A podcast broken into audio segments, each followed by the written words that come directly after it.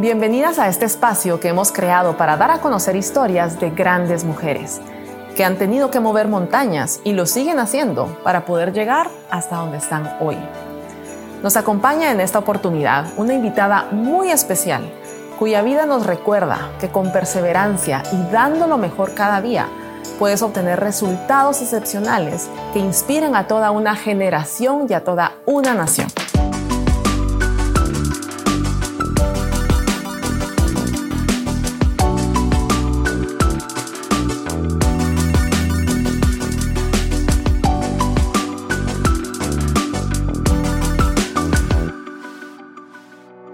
Ana Sofía Gómez, gimnasta guatemalteca, es la primera mujer en participar en dos Juegos Olímpicos, la primera gimnasta en ganar medalla de oro en los Juegos Panamericanos y colocar en el mapa mundial la gimnasia olímpica de su país. Ella es un ejemplo de disciplina, perseverancia y éxito. Actualmente, ya retirada, es mentora y entrenadora de las nuevas generaciones de gimnastas.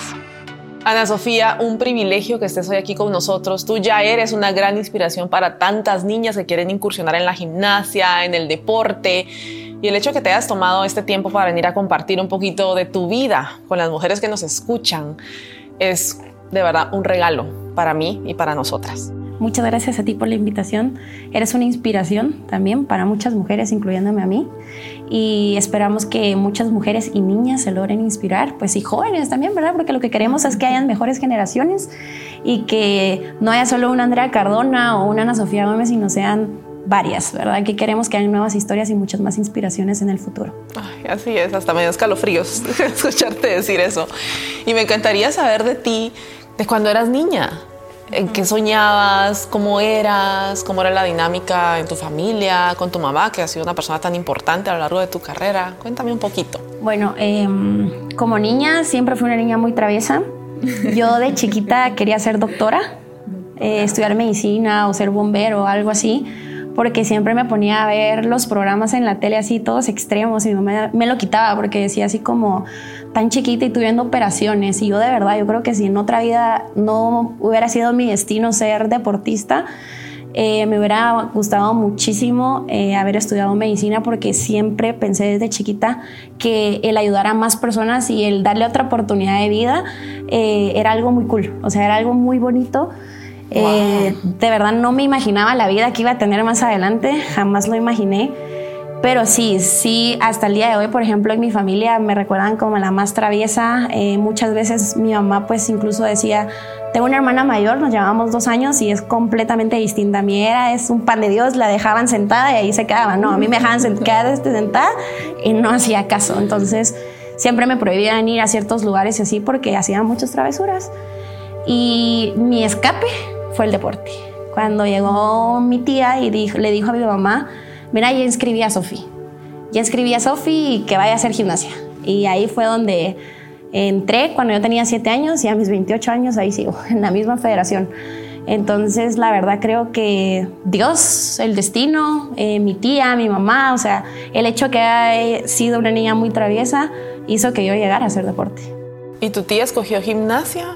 ¿Por qué? ¿Ya te llamaba la atención? No, yo, o sea, incluso en mi familia no se tiene la cultura de deportistas. O sea, mi mamá ni mi papá fueron deportistas. Mi mamá fue contadora, pues mi papá bachiller, y entonces no, nada que ver con el deporte, ¿me entiendes? Eh, mi tía era una persona, eh, pues lastimosamente falleció hace pues, bastantes años, pero era una persona que eh, miraba mucha tele, leía noticias y sabían, por ejemplo, de Nadia Comaneci que era una niña que hacía muchas vueltas y todo ese asunto, y que antes mi mamá me contaba que les decían volatinas a las gimnastas, y antes así hablaban.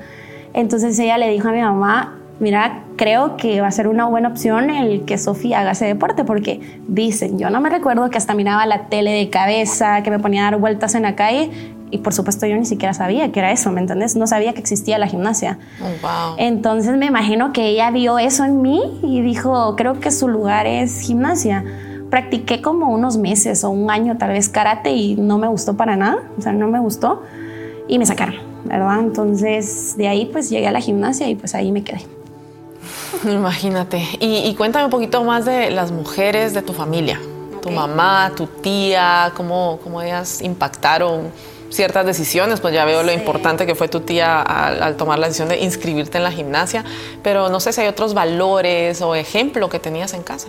Claro, eh, cuento que al final pues mi mamá fue la que nos se hizo cargo de mi hermana y de mí. Se separaron cuando nosotros éramos niños con mi papá. Entonces mi mamá se encargó de nosotras y nos crió prácticamente sola. Y mi tía fue un como un peldaño muy importante porque, o sea, nunca dejó sola a mi mamá, entonces siempre estuvo como ayudándonos en la parte de nuestra educación, en nuestra guía y lo más que podía apoyar a mi mamá.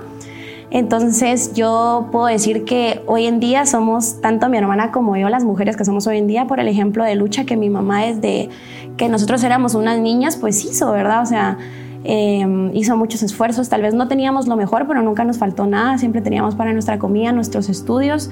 Entonces creo que ella ha sido como una fuente de inspiración muy grande para nosotros en nuestra vida.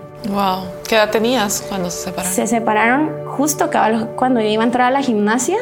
Entonces creo que la gimnasia a mí me ayudó también en no fijarme mucho en los problemas que teníamos en, casa, por así decirte. O sea, el deporte para mí fue un escudo muy grande. O sea, definitivamente lo veo ahora de grande, ya de fuera, ¿me entiendes? En su momento, por supuesto, yo no lo notaba porque era una niña, tenía siete años. Entonces, en vez de estar metida pues en mi casa, tal vez mis papás peleando, yo estaba haciendo deporte. Entonces, realmente no tuve muy de cerca los problemas que ellos tenían entonces puedo decirte que definitivamente el deporte cambió mi vida y fue un escape muy bonito, sano y sobre todo pues que al final valió la pena todo eso, ¿verdad? Y pues a pesar de los problemas o las faltas económicas que nosotros teníamos, mi mamá nunca me dejó de llevar a entrenar, nunca nos, nos limitó nuestros sueños, nuestras metas con mi hermana, entonces creo que es un ejemplo muy grande a seguir mi mamá. Definitivamente. Y me identifico contigo cuando dices que el deporte es, un escape, ¿no? O sea, es uno saludable. Sí, por supuesto. O sea, siempre mi mamá me dijo, mira, de la puerta del gimnasio para adentro, tú y tu rollo con la gimnasia. Ya después solucionamos lo demás. Y a mí toda mi vida se me quedó eso y eso me funcionó, porque en realidad, pues en ese momento los problemas eran pues mis papás en, ese, en, ese, en esa circunstancia, pero más adelante, conforme fueron pasando los años, pues surgen otra clase de problemas, ¿me entiendes? Entonces utilizaba la misma herramienta toda la vida. Como que tienes algo que es estable, ¿verdad? Que te ayuda como a conocerte, tu lugar seguro. Tu lugar seguro, sí. Interesante. ¿Y tenías alguna otra mujer, aparte de tu mamá, que fuese una inspiración o, tal vez encontraste algún ejemplo a seguir ya cuando estabas en la gimnasia más años y decías, o sea, ¿en qué momento empezaste a pensar, yo quiero hacer esto definitivamente de forma profesional, quiero entregar mi vida a esto y a qué mujeres admiro? La verdad es que te podría decir que una muy gran fuente de inspiración para mí pues fue Nadia Comaneci. Eh, la historia, ella es rumana, mis entrenadores de, de, la selección cuando ya pues me pasaron a ser parte de la selección son rumanos. Entonces eh, fueron compañeros de ella, o sea, ellos nos hablaban mucho de eso. Inclusive nos llevaron a un campamento en Rumania. Te estoy hablando del año 2008, 2009 por ahí. ¿Qué edad tenías tú? Uy, tenía como 12, 13 años más o menos. Eh, y cuando yo salí de Guate y vi, por ejemplo, cómo en otros países, pues específicamente en Rumania, porque pues Rumania eh, ha sido un hit en la gimnasia muchísimos años y más con Nadia Comaneci, por supuesto. Quien no la conoce, va, el primer día es perfecto. Entonces, cuando yo eh, vi, ella tenía su propio gimnasio que se llamaba Nadia Comaneci, donde ella entrenó. Entonces, si fui conociendo eso, a mí me encantó, o sea, porque vi que realmente no era solo de hacer gimnasia, sino que venían muchísimas cosas más en el futuro, ¿me entendés? Entonces ella tenía su estatua, o sea, cosas como que tú te quedas como, bueno, en mi país yo no veo eso, ¿me entiendes? Porque realmente no, no tenés ese como reconocimiento o tal vez en ese momento no habían como atletas muy reconocidos que tuvieran eso. Entonces cuando yo fui afuera y vi a alguien que hacía gimnasia, el deporte, mi deporte favorito fue como, ah, me gustaría llegar a un día a tener eso, ¿me entendés? Pero no me imaginé que, que de verdad lo iba a lograr porque realmente eh, pues no sé, siempre mi mamá nos enseñó con mi hermana a paso a paso, ¿verdad? O sea, que tú no puedes desear algo cuando pues tampoco es como que, que no lo hayas trabajado, no saber cómo era, ¿me entiendes? Porque realmente eh, la gimnasia aquí en Guatemala no tenía resultados anteriormente. Entonces íbamos a un camino desconocido. O sea, no, realmente yo no te puedo decir que yo soñaba con ser campeona panamericana, llegar a unos Juegos Olímpicos, te digo que no. Conforme fue el camino, conforme me fui dando cuenta que me iba bien en las competencias, que se me hacía fácil aprender ciertos elementos y todo, fue como, bueno, entonces ya puedo empezar a apuntar más, más alto. Pero de antes era como, me gustaba lo que hacía, ¿entiendes? Es como que se hace camino al andar, ¿verdad? Cuando dice caminante no hay camino, se hace camino al andar pero increíble que a los 12 años tú hayas tenido el contacto con personas que hayan sido compañeros de la persona que tú admirabas o era como un modelo a seguir en el ámbito de la gimnasia. Era como decir, pues es de carne y hueso, ¿me entendés? O sea, o sea yo podría hacerlo. Increíble.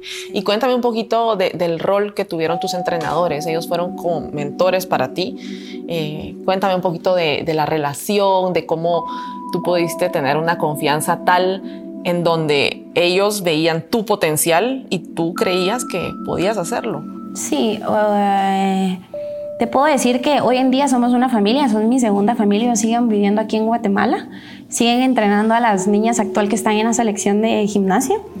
Entonces, eh, conforme, imagínate, yo los conocí a ellos en 2005, entré yo a la selección y pues hasta la fecha, pues casi que no nos hemos dejado de ver diario porque vamos al gimnasio casi que a diario. Entonces ellos fueron como, puedo decirte, o sea, parte fundamental o indispensable de la Ana Sofía Gómez que todo el mundo conoce porque ellos fueron unos increíbles, pues además de entrenadores, personas y unos increíbles guías, ¿verdad? Porque al final eh, ellos habían tenido resultados muy importantes en su país, en otros países, pero no aquí en Guatemala. O sea, ellos no, no solo han tenido resultados importantes aquí en Guate. Entonces, pero conforme fue dándose, yo creo que al final, pues nos dimos cuenta que pues podíamos luchar, o sea, se podía hacer las cosas.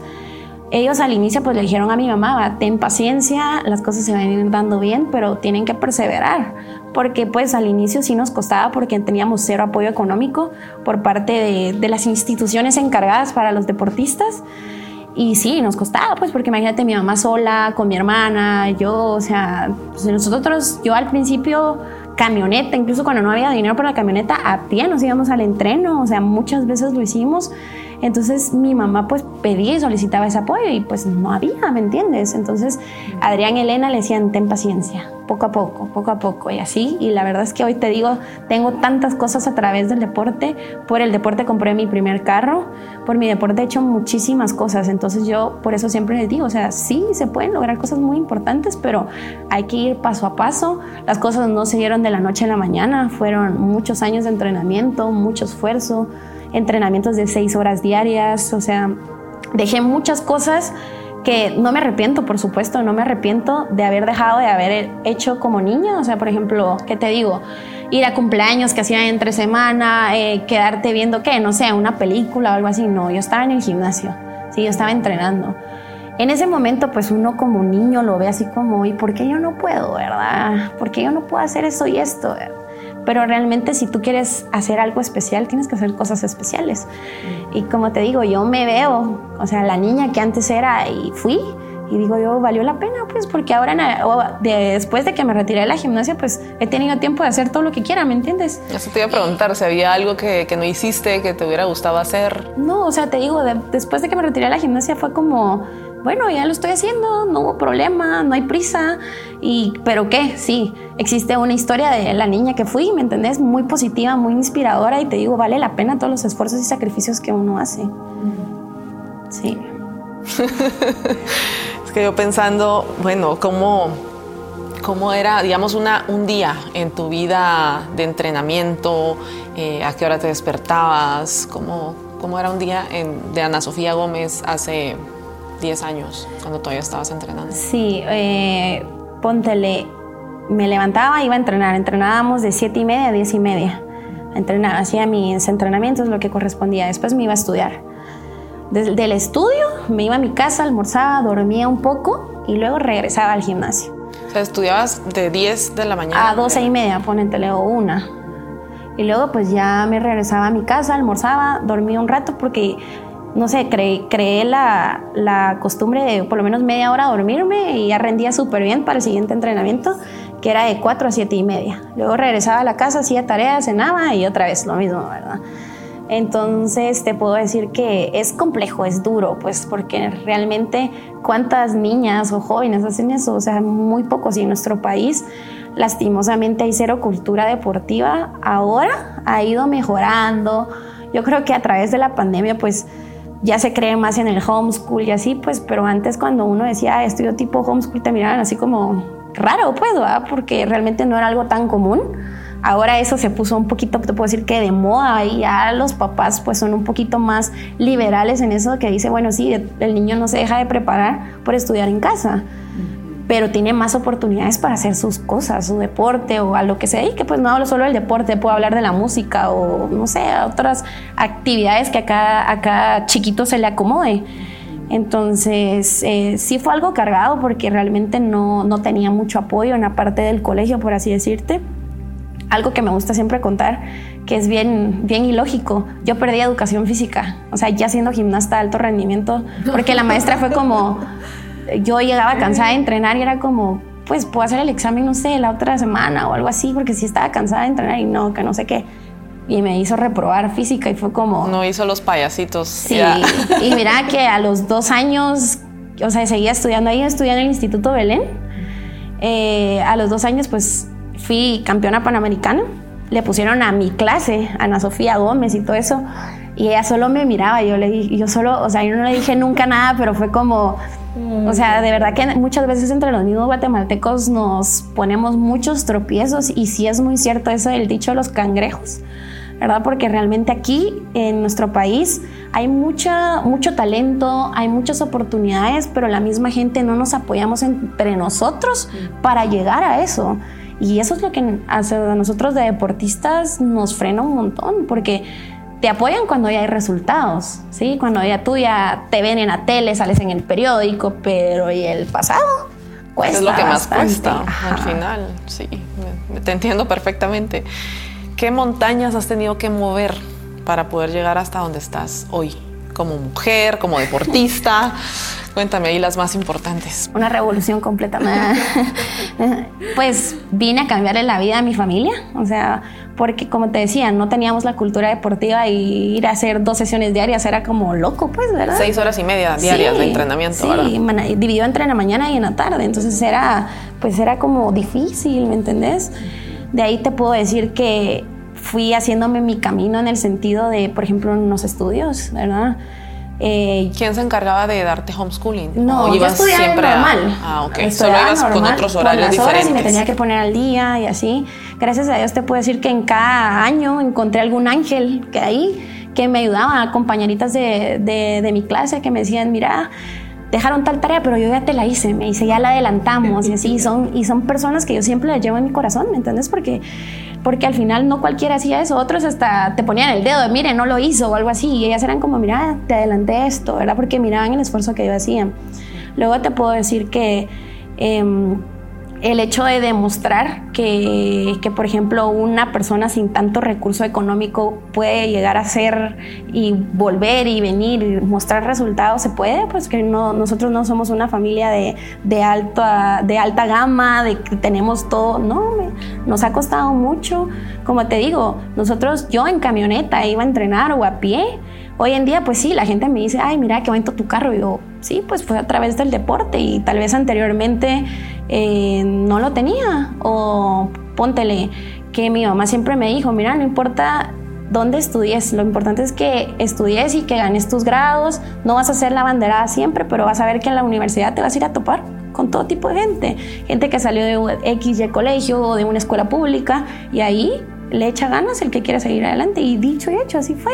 Hoy en día ya soy licenciada de la Universidad de Galileo, ya estoy cerrando mi segunda carrera, entonces te digo yo, de verdad que al final que cuando uno quiere las cosas se logran. Entonces te digo yo, sí moví bastantes cosas, demostré, demostré mucho, no solo yo como persona, sino como familia y como equipo, ¿me entendés? Con, me incluyo con Adrián y Elena, porque no creían en nosotros y pues hicimos una revolución en la gimnasia.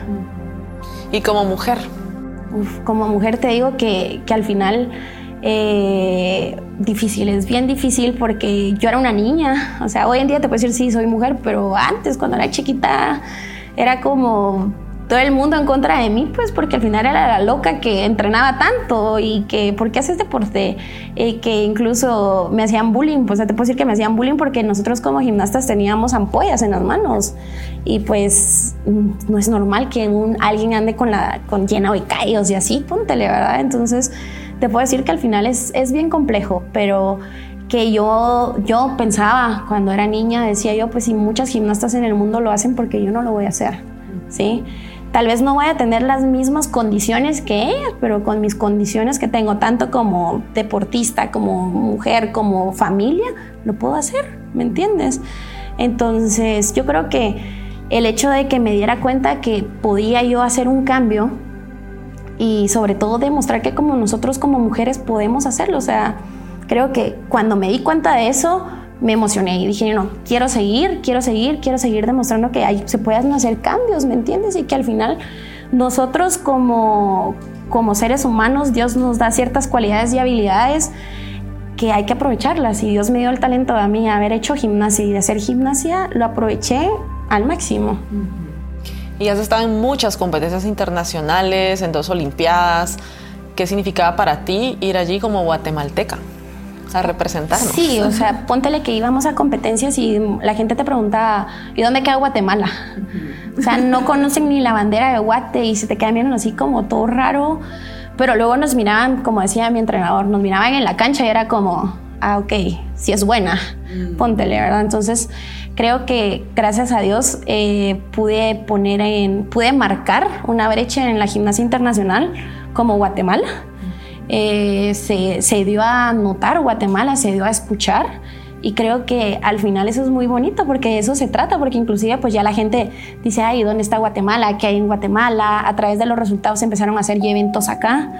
Entonces, te digo, o sea, sí es difícil porque realmente en la gimnasia no se habían tenido resultados anteriormente, entonces estás abriendo un camino a ciegas y vas luchando entre todas las potencias en gimnasia que es o sea, es, bien duro, pues, porque te vas tú, es como, ah, Guatemala, y estás a la parte de Estados Unidos, Rusia, China, y... No, hay países que llevan años y años de invertirle cualquier cantidad de recursos al deporte, a la gimnasia. Sí, sí, inclusive Pontele hace como unas semanas me dieron, me hablaron porque querían la donación de un leotardo para un museo que hay aquí. Y yo, yo tengo todos mis leotardos guardados. Entonces saqué cuando empecé a ser famosa, cuando me empezaron a conocer el tipo de leotardo que usaba, y luego cuando ya fui famosa y todo el mundo me conocía y hubo recurso, la diferencia de leotardo, ¿me entiendes? Digo yo, qué diferente hubiera sido si desde un inicio nos hubieran apoyado, pues, o sea, póntele. Eh, Guadalajara 2011, que fueron los Juegos Panamericanos, mis leotardos casi ni cristales tenían.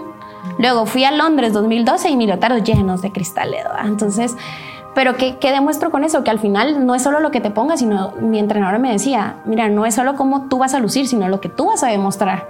Con el leotardo que vayas, el que es bueno es bueno y gana. Pero de ahí voy al hecho de hacerte el, el, comentario de que cuando ya se tienen resultados, pues ya empiezan a haber mucho, mucha cantidad de apoyo.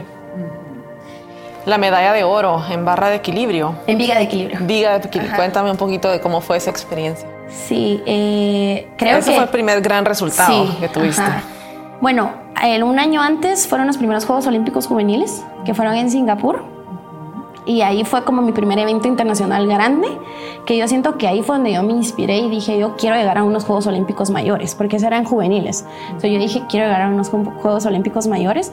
Al año fue esto de Juegos Panamericanos, Guadalajara íbamos sin expectativas, o sea, íbamos sin expectativas y mi entrenador me dijo, tú haz tu trabajo, literal, tú haz tu trabajo, eso hicimos. Pasó el primer día de clasificación porque gimnasia no solo se compite un día, sino son varios días. Tienes el primer día de competencia que tú te clasificas para competir en, por todos los aparatos o individual. Entonces el primer día es el clave, ¿verdad? Porque si tú haces tu trabajo, pues puedes tener la oportunidad de entrar a las finales que, que te toca, ¿verdad? Solo entran los mejores ocho de, cada aparato y las mejores 24 de la sumatoria de los cuatro que se, dice, que se llama All Around. Entonces... ¿De cuántas participantes? te puedo decir como unas 60, tal vez, 50 más o menos. Eh, porque la mayoría iba con equipo completo y lastimosamente yo siempre iba individual. Entonces, de equipo completo solo pueden entrar dos por aparato o dos en cada final. Por supuesto, las grandes, eh, Brasil, Estados Unidos, Canadá, pues la mayoría metía dos, dos, dos, ¿me entiendes? Entonces, cuando terminamos el primer evento y fue como, bueno, terminamos la competencia y dan los resultados y fue como, Guatemala primer lugar, Guatemala segundo. Y fue como, ¿qué es esto? O sea, ¿qué es esto de verdad? ¿Qué está pasando aquí? Yo, o a las demás les fue súper mal, dije yo. y mi entrenador, yo te dije, si tú haces tu trabajo, me dijo así. Entonces pasé a tres finales, pasé a final all around, final viga y piso. ¿Sí? Entonces la competencia era como a los dos días. Y hice mi trabajo, era lo que me correspondía, pero en ese momento siento yo que tal vez compitió mejor Estados Unidos y por eso el primera competencia que fue all around yo gané plata. Estados Unidos oro y bronce Brasil, algo así. A los dos días era viga. El viga siempre fue muy fuerte. Y algo que me gusta contar mucho porque se los digo a mis niños, yo de chiquita era malísima en la viga, o sea, yo me caía, o sea, me subía y me caía cuando competía, o sea, malísima, pero malísima. Y no ganaba medallas.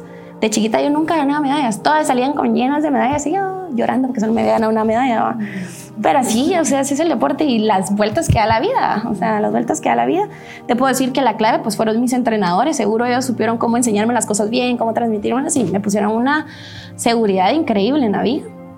Entonces, cuando me tocó Viga, pues fui la, la última en pasar. Entonces, odiaba pasar de último, pues porque decía yo, ya todos salieron de eso y solo quedo yo, decía yo que no sé qué, pero bueno. ¿Qué sentías? A mí, por ejemplo, a mí la gente me pregunta, ¿qué sientes cuando te subes a la viga? Y como que yo entraba como en un grado de, de bloqueo mental. O sea, era Sofi, la viga, y qué le importa el exterior. Yo solo me recuerdo que esa vez saludé, puse las manos en la viga, y me recuerdo que me hacía así. Yo solo dije, Dios, dame fuerzas para hacer mi trabajo. Me subí, ya no me recuerdo qué pasó, caí, y cuando veo, primer lugar. Y yo, y, y, fue como todos los medios de comunicación y yo, ay, ¿qué es esto? ¿Cómo hablo? ¿Qué digo? Porque a ti no, no te enseñan eso, ¿me entiendes?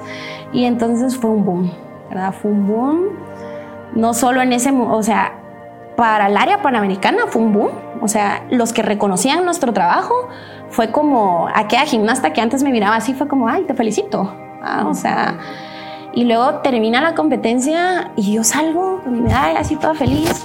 Y de repente, sí, 20 medios de comunicación y yo, ¿qué digo? ¿Qué hago? O sea, no sabía, o sea, no sabía. Yo pues fui Sofi. Ay, sí, que mi medalla, que esto, que el otro, ¿verdad? Y luego, pues el cambio más grande de esa medalla, pues fue venir a mi país. Al momento de venir a mi país fue, o sea, mi vida cambió. Cuando yo me subí del avión de Guadalajara para acá, mi vida cambió. Desde ese momento me di cuenta que ya no era la Sofi que se había ido antes, sino era otra, otra personalidad. Eh, me recuerdo re bien que venía con una karateca que también había ganado oro. Y el piloto nos llevó hasta la cabina, nos enseñó, nos dijeron en el, en el avión y era como, ¿qué es eso? Ajá. Cuando salimos, yo iba a recoger mi maleta y toda la gente se quería tomar una foto conmigo y así, y yo decía, ¿qué pasó aquí? Porque yo tuve siempre la decisión de que cuando yo entraba a competir, adiós teléfono. O a mí no me importaba qué pasara. Yo decía, mamá, estoy bien, me fue bien, me fue mal, adiós. No, no me metí a ver nada más. Lo mismo hice en Guadalajara, porque no me gustaba cómo desconcentrarme. O sea, que al final cada quien está en su rollo, yo estoy en este y me voy a meter en mi momento. En Como un estado de trance. Sí, literal. Así sí. Regresé de Guadalajara y cabal, cuando yo voy a mi casa y todo, y fue como, qué montón de periódicos, esto, el otro, y, y luego que, ay, mira, tenés reunión mañana que te quieren hacer una entrevista, esto y el otro. Yo. De repente empezó una nueva era de tu vida. De mi vida también eh, agradezco mucho a mi mamá porque ella siempre me dijo, pies en la tierra, pies en la tierra, porque siempre me lo dijo, pies en la tierra. Eh, tú seguís siendo la niña que eras antes y obvio, la gente te reconoce pero tú siempre es humilde, va. Y así fue, gracias a Dios, literal así fue, fue mi vida. A través de la medalla panamericana compré mi primer carro. O sea, los meses ya, yo no podía manejar, pero lo manejaba mi hermana porque yo estaba chiquita, todavía tenía 15 años. Entonces ella era la que me llevaba y me traía y de ahí pues ya, como te digo, cambió mi vida. Ya no iba en camioneta, sino ya iba en mi carro que había ganado a través de una medalla panamericana. Entonces siempre cuento que al final el deporte te da mucho, hacer las cosas bien te da mucho y si a ti te apasiona algo y te gusta, pueden haber muchos cambios en tu vida. Y ahí fue también el cambio de Leotardo. Por supuesto. Muy bien. Y Ana Sofía, participaste en Londres 2012, luego en Río 2016. Cuéntame alguna anécdota que te gustaría comentarme, tal vez de, de tu última participación en las Olimpiadas. Pues cuando fui a Río, eh, fue una, una clasificación muy bonita y a la vez compleja porque lastimosamente a uno como atleta lo peor que te puede suceder son, son las lesiones. ¿Sí? Y lastimosamente ya mis últimos años de carrera yo tuve muchas lesiones en mis tobillos. Vivía lesionándome mucho en los tobillos y desafortunadamente no había alguna otra gimnasta que podría decir como quien dice, ah bueno, estos seis meses Sofía se recupera, igual se logra la clasificación y bueno, ahí peleamos quién es la mejor y, y vaya la mejor, ¿no? Porque eso es lo que hacen en otros países. O sea, se hacen muchos chequeos constantes y sí, pero aquí había solo una y era yo. Entonces sí tenía como mucha espinita como extraña porque nunca competí los últimos años como el 100 porque tenía mis lesiones. Y sí era como, creo yo que al final fue como una sobrecarga, porque era la única. O sea, los últimos años yo iba, hacía las competencias fundamentales, a las básicas, a esto, el otro era yo, yo, yo, yo. Entonces nunca había como un periodo de recuperación, ¿me entiendes? Ni mental ni física, porque al final estamos hablando de las dos. Y bueno, eh, me recuerdo yo que en el 2015 fue mi lesión más grande, que fue la clasificación. Para ir a, un Juego Olímpico de gimnasia es bien complejo. No es como en otros deportes que puedes clasificar siendo el top 6 de América. No, gimnasia es... No, así seas, te hayas ganado las cinco medallas panamericanas, eso no te da tu pase a los Juegos Olímpicos. O sea, tienes que ir a un campeonato mundial. De ese campeonato mundial clasifican las mejores 60 eh, individual, ¿sí? De ese pasas al test event, se decía, clasifican, pasas a ese evento y clasifican las mejores 30 individual, o 15 o 20, dependiendo, porque ahí se suman también las especialistas en aparato. Entonces quitan una plaza para las, las de all around y luego pues ya llegas a los Juegos Olímpicos, ¿no? En ese mundial, que era el clasificatorio para el test event, o sea, me hice lata al tobillo. O sea, me hice lata al tobillo tres días antes de la competencia. Y yo solo me recuerdo que mi entrenador, ni siquiera entrenamos antes de la competencia. Me, de todo me hacía, me ponía hielo, me podía carne congelada, me hacía masaje, me hacía terapia. Yo tenía mi pie así deforme, o sea, tenía un esguince, no te puedo decir de qué grado, o sea, todavía tengo la foto en mis redes, o sea, mal. ¿Y cómo te lo hiciste? Eh, estaba haciendo, ¿qué? Doble giro y medio. Y como eh, en los mundiales o eventos muy grandes, las competencias se hacen en como en tarima. ¿Sí? Entonces es completamente distinto entrenar al piso a competir en tarima porque es más elástico, o sea, es, el aterrizaje es diferente, muchas cosas. Entonces yo estaba calentando cuando de repente en el aire yo pongo y se me pie, así, grueso, y me lo regreso. Yo era así, siempre fui bien ¿cómo te podría decir bien cómo atrevía? Fue que me vi mal el pie y fue como, ah, me lo regresé, ¿ah? y, y, de repente fue como, empecé a sentir el dolor así caliente y le dije a mi entrenador, me lastimé, así duro, o sea, me, me duele mucho. Y él me paró, me dijo, no, párate, esto y el otro. Y al día siguiente, o sea, el pie morado, hinchadísimo, y yo no podía ni caminar. Así, mal, mal. No entrenamos dos días, así, a pura recuperación, de hielo, esto y el otro. Y me recuerdo re bien que, bueno, ¿competimos o no? Me dijo él. Démosle, le dije Démosle, a ver qué pasa. Eh, no sé si conoces los rollos de Cobán, que son una venda que se adhiere, se adhiere a la piel. Me puse dos, así. Me tomé como tres diclofenacos antes de entrar a la competencia y dije yo que sea lo que Dios quiera. Sí, de verdad que sea lo que Dios quiera. Yo voy a esforzarme y a mentalizarme. Y solo me recuerdo que yo estaba calentando y de repente sentía yo que estaba calentando, moviendo el tobillo. Yo tenía el tic de como hacer juego de tobillo en lo que esperaba. De repente lo empiezo a hacer y yo sentía como que el músculo, el, hueso se me hacía así. O sea, ya no lo voy a hacer, decía yo. No lo voy a hacer y le di. Le di, competí. Absurdo, me caigo en barras y no me caí en los aparatos de pierna. La cosa es que terminé la competencia y, y, obvio, en ese momento, no sé, pero a mí me pasaba que yo entraba a la competencia y bloqueaba muchas cosas. Yo no sé qué poder mental tenía yo o qué concentración tenía que en ese momento te puedo decir ni sentía dolor. Terminó la competencia y yo tenía un dolor, mira, mal, mal, mal. No, no clasificamos a ninguna final, pero logré la plaza para ir al test event. Entonces dije, oh, bueno, valió la pena. O sea, no me sentía bien porque realmente siempre quise como, no sé, pelear una final en un mundial, en Viga o algo así, porque Viga siempre fue muy fuerte, pero nunca tuve la oportunidad porque siempre en los mundiales, no sé, iba lesionada, ¿sí? Entonces, eh, clasifiqué. Fue como, bueno, lo logramos. Sea lo que sea el resultado en el lugar que haya quedado, no nos importaba, pero había llegado a la clasificación del, a un paso más de los Juegos Olímpicos. Entonces, ese, ese creo que fue la lesión más grande. O sea, fue la lesión más grande porque también venía tristemente de, de, Toronto. De Toronto nos fuimos a ese mundial y en Toronto no fue mi mejor competencia. Llevaba la presión de Guatemala entera de, ah, Sofía va a ganar otra medalla de oro, porque venía de Guadalajara, entonces toda la gente creía que yo iba a hacer lo mismo y, y yo también, pero le había dado muchas vueltas y no me fue bien. Y al final gané un bronce, o sea, y no en viga, sino en piso, entonces al final para mí era ganancia, pero lastimosamente, como te digo, vivimos en un país que para las cosas buenas cool y para las malas te revientan. Y en los medios era como el fracaso de Ana Sofía Gómez. La disolución de Ana Sofía Gómez. Y a mí emocionalmente me pegó mucho, o sea, mucho, mucho, mucho. Yo decía, me quiero salir de la gimnasia, que me quiero salir de la gimnasia. Y pues a uno como deportista, tus resultados también afectan, al, por supuesto, de federación. Entonces, encima de eso, ellos me dicen como, mira, nos vimos, y yo, puede ser, o sea, de verdad. ¿Y dónde me, o sea, faltan más competencias? Decía yo, yo mal en el suelo. Luego me pasa lo del mundial y yo, la lesión, y yo, ah, no puede ser, decía yo. Y bueno, traté de ahí como pude, pues nos recuperamos del tobillo, esto y lo otro, y pues al final se logró la clasificación para Brasil. Estando allá eh, para la juramentación, ponen abanderado y dos escoltas, ¿sí? Entonces yo era la segunda escolta de la delegación. ¿Qué significa eso? Si por X y razón el abanderado no está, pasaba a la primera escolta. Y si esa persona no está, pues me tocaba a mí tomar ese rol, ¿no?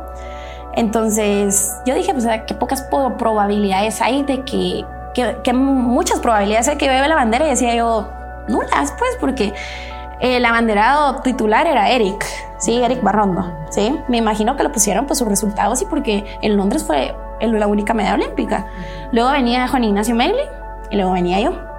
Entonces dijeron, no, o sea, no, no se puede. Resulta que estando ahí en Brasil, fue como, bueno, a ver quién lleva la bandera, esto y el otro, y Eric. Quien lleva la bandera es como que el representante máximo del país. Sí, por supuesto, como deportista. Y la inauguración de los Juegos Olímpicos es, o sea, no sé, si alguna vez la has visto en la tele, es, no sé, es algo extraordinario. Y tú entrar con la bandera era, pues, no sé, el hit. O sea, tú decís, pues, sí, o sea, es, algo inexplicable. Entonces, me recuerdo re bien que viene y nos llama y me dice, mira, Eric no va a poder estar porque él compite hasta finales de los Juegos Olímpicos. Marcha son los últimos eventos que se hacen y él no ha venido a Brasil. Entonces le toca a Juan Ignacio Meili. Y Juan Ignacio Meili tenía la sede como a cinco horas de Brasil y competía al día siguiente. O sea, no lo podía hacer. Y me dice, te toca a ti llevar la bandera. Y yo, ¿qué? yo así como entre mí, así mi corazoncito, ay, yes, decía yo, ah, porque eh, siempre en el colegio me hubiera gustado ser abanderada, pero nunca fui, pues porque no tenía el tiempo para ser una buena estudiante. Ganaba todas mis clases, pero no era la mejor estudiante ni la más brillante, por supuesto. Entonces, Dios, o sea, la vida, el destino, el trabajo, el sacrificio, hizo que llevara la bandera más importante de la vida, que era para mí en ese momento, era entrar la bandera a unos Juegos Olímpicos. Y cuando pues me toca y todo, yo o sea, yo recuerdo también ese momento porque la inauguración fue en el Maracaná y, fue cuando eh, Guatemala y yo así como, ya, eso le decía, ojalá no se me enrede la bandera porque, porque a veces pasa, pues, y yo decía, no quiero ser esa persona que se le enreda la bandera, decía yo. Y yo me la gocé, o sea, yo me la gocé. Eh, ya estaba realizada yo, o sea, me sentía también, decía, era realista, siempre fui realista, nunca prometí un resultado o un logro que no iba a lograr, no iba a poder tener yo sabía que ganar una medalla olímpica en gimnasia es muy, muy, muy difícil, o sea, muy difícil porque las, las gimnastas olímpicas ganadoras en, en la gimnasia artística femenina, o sea, son de otra liga, son de otro nivel eh, en Juegos Olímpicos. Con otras condiciones, ¿no? Muchas cosas, o sea, mucho que si uno no se pone a estudiar es como hasta inclusive la genética, pues, porque eso tiene mucho que ver, o sea, mm, mm, invierten en ellas desde que son, tienen 6, 7 años en los países, pues. Cambio aquí es muy diferente eso, ¿verdad? Entonces yo era realista, decía, no puedo, no voy a ganar una medalla olímpica, pero voy a hacer mi mejor esfuerzo y si Dios quiere, pues uno entra a la final y en la final puede pasar cualquier cosa. O sea, cualquier, mira, han habido mundiales en gimnasia artística que ganan medallas, las únicas que se quedaron en la viga, y de ahí todas se caen. O sea, es, es bien, bien complejo, entonces nadie tenía nada asegurado, ¿me entiendes? Pero, o sea, era realista porque, pues, en Brasil competí contra Simón Biles, pues, o sea, era como, sí, o sea, Simón Biles es otra liga, pues, o sea, pero yo estaba muy contenta y realizada porque había tenido un camino bonito, lo consideraba yo, de historia. O sea, yo no me imaginé que, que, haber hecho tomar esa decisión con esa lesión en el mundial me iba a llevar a llevar la bandera a Río. Estando ahí, pues eh, la verdad es que tal vez te digo yo, no gané una medalla olímpica, pero, o sea, yo como persona, yo como atleta estaba muy feliz con lo que yo había logrado. O sea, estaba realizada, sí, sí, estoy feliz. O sea, ¿quién logra ir a dos Juegos Olímpicos? Realmente era la primera en la historia que lo hacía. Entonces yo decía, estoy feliz, me siento feliz conmigo misma, estoy contenta. Eh, habíamos trabajado bastante duro para eso, entonces, de verdad está, está feliz, ¿me entiendes? ¿Y, ¿Y, cómo te sobrepusiste de la presión? Yo creo que como atletas, bueno, entrenas muchísimo para llegar a ciertos resultados, pero después, como dices tú, regresaste de Guadalajara, ya eras otra persona y también las expectativas son distintas. La presión, por ende, es distinta. Estás como que en el foco y que los medios te criticaban de esa forma y que también la federación dependía de tus resultados para los fondos que recibían. O sea, esa es una presión para, enorme. Sea, póntele, antes, pues cuando yo era atleta, de tus resultados dependía el salario de tu entrenador y tu beca deportiva. Y hubo en los Juegos Centroamericanos y el Caribe del 2014 también, no fue mal yo no sé qué me pasaba, pero en los eventos del ciclo olímpico, no sé, no era como Sofía Gómez Plus, ¿sí? Y llegamos y en vez de ganar una de oro, ganamos plata. Ah, igual, como no cumplieron el, el, el, ¿cómo le el pronóstico, 20% menos al salario y a la beca. Y yo, ¿qué? O sea, Creo que es un mal diseño de incentivos. Completamente, pues. Y, tal vez hasta por eso tú ibas ya con demasiada presión. Claro, a uno le presiona porque a uno, pues, qué bonito, pues, el dinero que te pagan y todo, pero al final eh, tampoco es de gratis, o sea, es demasiado esfuerzo, demasiadas cosas y emocionalmente a ti como atleta eso te afecta mucho, porque imagínate cuántas personas dependen de tu resultado y tienes un mal día y pum, todo se va, ¿verdad? ¿Y cómo te sobrepusiste a eso? Hoy en día, la Ana Sofía de hoy, ¿cómo, ¿cómo maneja? Hoy en día te puedo decir que a través de todas esas cositas que me pasaron, me puse rebelde te juro, o sea, en el sentido de, ay, ¿qué me importa? Decía yo. Yo hago mi trabajo, se hacen las cosas, se hacen, ¿qué puedo hacer? O sea, no puedo repetir el día, no puedo volver a, a decir, no, mira, pausa el día, voy a repetir dos horas y las cosas van a ser distintas. Entonces, mi mentalidad fue, se pudo, se pudo, puedo hacer. Y puedo decir que me puse como en, el, en ese hecho de rebelde, bueno, al final la protagonista soy yo, y si no se puede, ¿qué puedo hacer? O sea, no soy de otro mundo, no soy, soy un ser humano y todos los seres humanos fallamos. Entonces hoy en día, hasta el día de hoy tengo esa mentalidad, pues si algo sale mal es como, bueno, ¿qué puedo hacer? De verdad, no podemos hacer nada más. Me preparaba, pero no se daban las cosas. Y bueno, 2017 llega y tú decides retirarte. Es un momento ahí donde empiezas un proceso de reinventarte.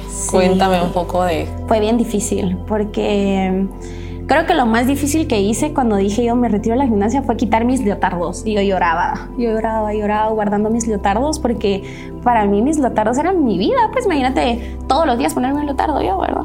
dije, bueno, el primer proceso para ya he sido retirarme es quitar eso y cambiar mi closet. ¿Qué puedo hacer? Y así lo hice, me costó mucho, me costó mucho porque imagínate 15 eh, años, la misma rutina el, el lo mismo la gente. ¿Y por qué te retiraste? Tú tenías más futuro, tú esto, tú lo otro. Y sí, tal vez hubiera podido tener más futuro, pero yo sentía que era mi momento. O sea, yo quería ya. aquí, aquí llegué. ¿Y eso lo terminaste cuando saliste abanderada? No, lo determiné en diciembre, enero. Diciembre de 2016, enero de 2017. Ajá. Incluso yo les dije a mis entrenadores, quiero una pausa, hagamos una cosa, solo quiero entrenar en las tardes. No. Bueno, no es no, pues entiendo, o sea, no quieren de esta manera que haga el deporte, está bien, decía yo. Pues no, ¿verdad? Entonces, yo pienso que a veces se arrepienten un poquito de haber dicho, hubiéramos hecho que por lo menos unos meses yo hubiera hecho ese proceso y tal vez probablemente seguiría haciendo gimnasia, no sé, no te sabría decir. Pero sí me costó mucho el tomar esa decisión, pero dije yo, es hora de un cambio, es hora de un cambio.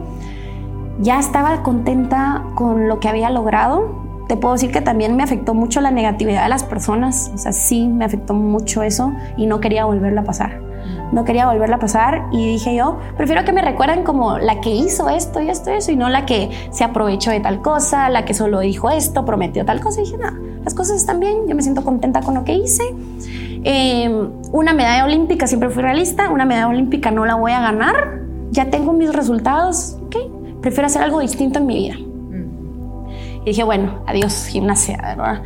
Tenía mucho miedo porque yo dije, ¿a qué me voy a dedicar ahora? ¿Qué voy a hacer en mi vida? Tenía una muy buena beca, eh, ganaba bastante bien, o sea, tenía mi vida hecha, realizada, por así decirte, si seguía haciendo deporte. Pero dije yo, no, o sea, lo monetario no, no compensa mi felicidad o empezar a hacer una nueva vida, porque al final eso era, empezar a hacer una nueva vida.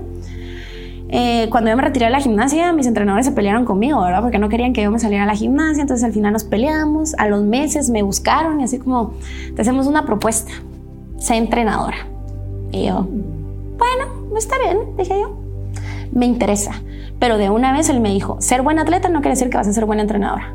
Y yo tenía miedo, porque es cierto, o sea, tal vez no iba a tener yo la paciencia para tratar papás o tratar niñas, no sé. Y entonces estaba ansiosa por eso. Y al final, pues gracias a Dios se me dieron las cosas, se me adaptó bien todo y hoy te digo que, que Dios hace las cosas por una razón y una manera y el haber tomado yo la decisión de retirarme de la gimnasia, hoy en día te puedo decir que hay muchas más niñas haciendo gimnasia, hay muchos más deportistas y sobre todo porque ven el ejemplo y dicen, o sea, es algo que yo a mí me gusta contar. Es como yo le, enseño a mi niña, mire, eh, así se hace el mortal. se me queda menos y ah, bueno, lo hago yo. Entonces las niñas se quedan así como, Entonces es como cool porque que tu entrenador te lo puede mostrar porque ella lo sabe hacer, ella lo hizo. Entonces eh, creo que es muy bonito y, eso le motiva tanto a las niñas como a los papás. Eh, tal vez no gano de la misma manera económicamente, pero sé que en su momento, como fue como atleta, yo teniendo mis resultados como entrenadora, voy a recuperar esa parte. ¿sí? Entonces no me, no me pongo como afán al tiempo, al futuro y digo, yo me estoy disfrutando mis etapas, me estoy disfrutando eh, el ser entrenadora, me encantó ser entrenadora, me encanta ser entrenadora, entonces yo pienso que fue la mejor decisión, el, haberme, el haber dicho en ese momento hasta aquí. Luego me vinieron otras invitaciones, tuve la oportunidad de participar en un reality show que se llamaba Exatlón Estados Unidos y me fui, estuve cuatro meses ahí participando y todo, a través de mis resultados me invitaron y justo como dos meses antes de que ellos me invitaran yo dije voy a regresar a la gimnasia, quiero regresar a Tokio, dije yo. Voy a ir a Tokio, decía yo, voy a ir a Tokio. Y en eso me llaman ellos y me dicen, mira, te hacemos esta, esta propuesta, tal, tal, tal. Y yo, tenés tres días para decidirlo. Bueno, puse en balanza las cosas. Y dije, vivir una aventura nueva, conocer más personas, o volver a hacer lo mismo. Y tal vez vas a estar bien, pero va a ser lo mismo que ya viviste 8 o 10 años atrás. Dije, me voy a la aventura nueva. Y me fui. Entonces, la verdad es que, como te digo, no me arrepiento de mis decisiones. Eh, son decisiones duras, porque no son decisiones fáciles que me han tocado tomar solitas, porque al final, pues las demás personas me apoyan, pero ellos no lo hacen. Soy yo la que toma la decisión de, de ya no, o siempre sí, esto y el otro. Entonces, me considero como una chava que a través del deporte aprende a tener mucha decisión y no tener miedo de sus decisiones. Y ahora como entrenadora, ¿cómo tú eres distinta? ¿Cómo podrías ser distinta con tus alumnas ya habiendo pasado por todo el proceso?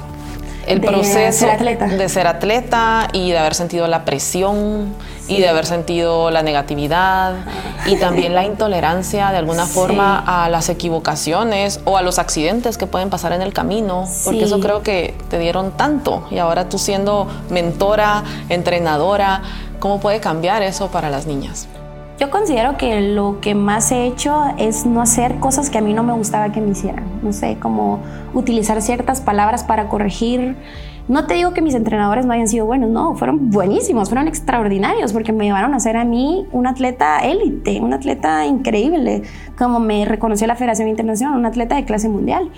Entonces, pero habían cositas que yo decía, pero ¿por qué me dicen tal cosa si no me lo pueden decir de otra manera? O ¿por qué tantas repeticiones? No sé, muchas cositas así que ya de, de, afuera pues yo las veía y decía yo voy a cambiar esto con mis niñas, vamos a, utilizar otras palabras, otros términos, eh, que póntele, no había competencia cerca y decía yo, eh, yo entrenaba a feriados, así sin importar todo, ¿verdad? Entonces digo, si las niñas no tienen eh, competencia próxima, también su feriado, ponétele, ¿verdad? Tal vez otro día, pues reponemos ese entreno o qué sé yo. Entonces he ido cambiando como, como te digo, son cositas que así superficiales te las estoy diciendo ahorita, pero creo que lo más importante es que saber motivarlas, saber motivarlas y que ellas sepan que, eh, que haciendo deporte pues salen cosas muy bonitas en la vida de todos. Y de verdad estuviste 15 años en la gimnasia y, y, tal vez haber tenido un poquito más de flexibilidad te hubiera hecho seguir un poco más. Probablemente, no sé. No sabría decirte, pero esa fue mi mentalidad. Digo, bueno, una pausa a la gimnasia o bajar cargas. Es que era mucho, mucho, mucho entrenamiento. Yo venía haciéndolo desde los 10 años. Entonces yo decía, no, necesito un respiro. Necesito de verdad, por lo menos si quiero levantarme a las 11, levantarme a las 11. Pues no tuve esa flexibilidad pues eh, ni modo, ¿verdad? Entonces tal vez ser un poquito más flexible me enseñó la vida en ese sentido, o sea, tienes toda la razón. y, y sí, o sea, creo que el ser buen atleta o el ser entrenador no te quita el ser buena persona. Entonces eso quiero seguir siendo. Quiero que las niñas me vean como que tengan la confianza de acercarse conmigo, que me vean a cierta manera como una amiga y que al final se den cuenta de que eh, pues yo lo hice, ellas van a poder hacerlo. Yo siempre les digo a mis niñas, porque por ejemplo hay papás que le dicen a las niñas, ay, mira, ella lo hizo, tú también lo puedes hacer o, o puedes ser como él. Y digo, no, yo no quiero que las niñas sean como yo, que sean mejor. O sea, si tú te llamas Camila, si tú te llamas, no sé, María, que tú seas María, no seas Ana Sofía, porque Ana Sofía ya lo fui yo, ya lo soy. Tú tienes que hacer tu propia historia y cada historia va a ser distinta. ¿Y tienes algunas niñas, niña, que, que tú ya veas que tiene ese potencial? De llegar bien lejos? Difícil. la gimnasia es un deporte que de verdad, de mucha dedicación, puedes tener muchas cualidades y habilidades y pues el tiempo hace cambios. Eh, el deporte nos ha enseñado, bueno, a mí en específico me ha enseñado que ahora, actualmente, no solo son las cualidades y habilidades, sino perseverancia, que tal vez una niña que, por ejemplo, Simón Biles, no tiene el mejor cuerpo como atleta, pero mira el talento que la niña tiene. O sea, ahora el, el somatotipo en las gimnastas antes era muy, muy marcado, o sea, todas tenían que ser delgaditas, chaparritas, Ahora ves mujeres que tú decís, ay, la hace gimnasia, así como, wow. Entonces se han roto muchos eh, paradigmas, muchos estereotipos de que cualquiera puede hacer gimnasia, pero perseverando, ¿verdad? O sea, siguiendo las reglas, como debe de ser el deporte de alto rendimiento, pero ahora no te impide que seas muy alta o muy chaparra o un poquito más llenita. Entonces, al final, todo va a depender que tú quieras hacer las cosas. Y muchas veces eso le gana a las cualidades y habilidades natas que una niña pueda tener cuando nace. Sí, entonces te digo, pues el, eh, el talento pues nace, pero también se puede pulir y hacer. Entonces yo creo que eso va a ser lo más cool que, que yo pueda decir de mis niñas en un futuro, verlas triunfar y voy a decir, ah, yo la vi a ella de seis años y le dije que venía a hacer gimnasia. Porque sí, así me toca, te juro que voy a un parque y veo a una niña de cabeza y es que me hablo, ¿quién es tu papá? No la quiere ver a gimnasia, o sea, porque al final es darle una guía y, y, fuera cool que se hicieran en los colegios, que se hicieran en las escuelas, porque creo que habrían muchísimimo más deportistas. No hablo solo por la gimnasia, sino en cualquier área. Y hay nuevos proyectos para Ana Sofía. ¿Cómo te visualizas a cinco años o qué ves en tu futuro? Bueno, mi meta a largo plazo, no tan largo, pero quiero poner mi gimnasio. Quiero poner mi gimnasio. Eh, es mi meta, o sea, de verdad lo quiero hacer y sé que lo voy a hacer, no sé cómo, pero lo voy a lograr. Eh, y, seguir formando niñas, seguir formando niñas. Eh, creo que mi país tiene talento, tiene esa esa espinita de que las niñas pueden lograrlo y que al final no, no dejar de creer en ellas, ¿verdad? Que haya una guía que lo pueda hacer.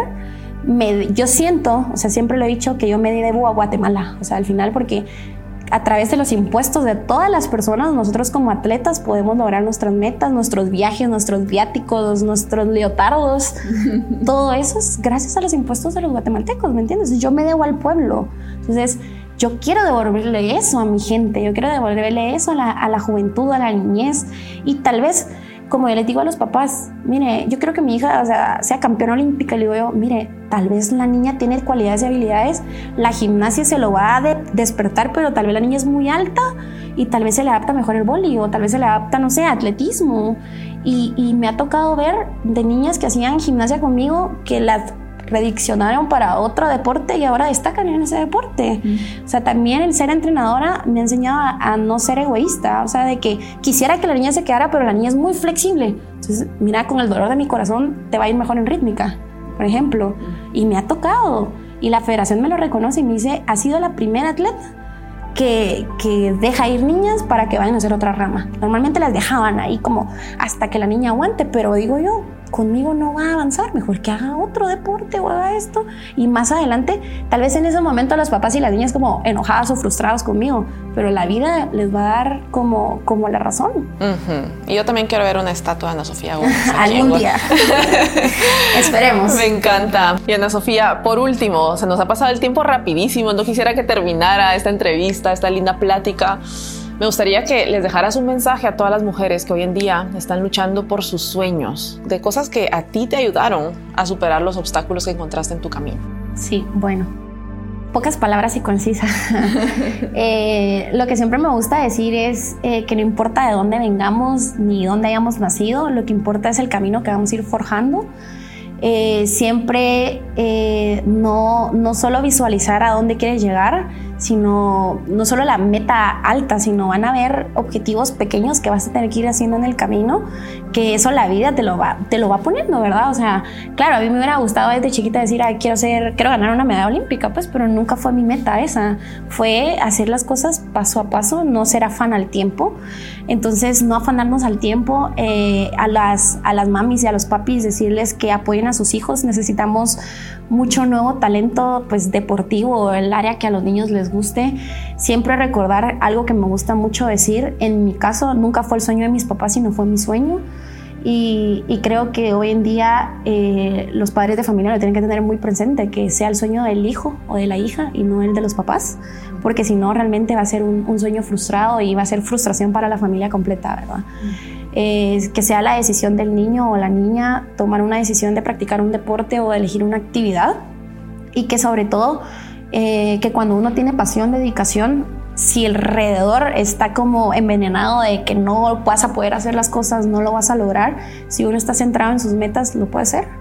Eh, a mí me tocó ser y abrir un camino a ciegas y considero que hoy en día que, que, que ya se demostró que las cosas se pueden hacer, me gustaría mucho que más niñas y niños practicaran el deporte de la gimnasia porque el deporte cambia vidas, el deporte cambió mi vida y la de mi familia.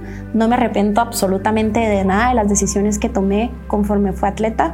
Entonces, eh, decirles a todas esas niñas que se inspiren, que se inspiren si quieren a través de mi historia o que vean la historia de otros deportistas, pero que al final con esfuerzo eh, nada va a ser fácil, siempre van a haber tropiezos, van a haber eh, caminos que muchas veces eh, vamos a estar muy inseguros de recorrer, pero con las personas adecuadas, que en el caso fue mi familia y mis entrenadores, logramos la meta y el objetivo. Entonces, que a través de mi historia se inspiren muchas niñas jóvenes y sobre todo pues demostremos que las mujeres guatemaltecas tenemos la oportunidad de sobresalir y de, y de llevar la bandera y nuestros colores a lo más alto. Yeah. Qué lindo. Ana Sofía, de verdad, tu historia es de tanta inspiración y yo te agradezco muchísimo el que te hayas tomado el tiempo para estar aquí hoy y tenemos un regalito especial que te queremos entregar. Ay, qué bonito. Que lo hizo un amigo, artista, se llama Cata. Ajá. Y, bueno, ahí... Qué bonito. no puedes. Muchas gracias, de verdad. La verdad que creo que Em, hay mucho talento aquí en Guate, ¿verdad? Al final hay mucho talento aquí en Guate y agradezco mucho a todas las personas que lo reconocen y que al final eh, sea abrir una puerta para muchísimas más personas y sobre todo mujeres que quieran salir, salir adelante, que no es un camino fácil, porque sí, la verdad es que es bien complejo, pero a través de nuestras historias demostramos que sí se puede hacer. Y tú empezaste de cero, sin recursos, con lo mínimo y has llegado tan alto. Sí. Así que, y con mucho sacrificio, entonces sí se pueden mucho hacer sacrificio, las cosas. así es. Así que ya escuchamos, no, no hay excusas para seguir adelante con nuestros sueños y aquí lo más importante es el paso a paso, dar siempre lo mejor en lo que sea que estemos haciendo. Te agradezco, Ana Sofía, un Gracias. fuerte abrazo y muchos éxitos para ti. Muchas gracias por habernos acompañado el día de hoy. Si te gustó el contenido, suscríbete a la campanita y sigue nuestras redes sociales. Déjanos algún comentario para hacernos saber cómo te ha parecido lo que publicamos hoy. Y no te pierdas el próximo episodio de Mujeres que mueven montañas.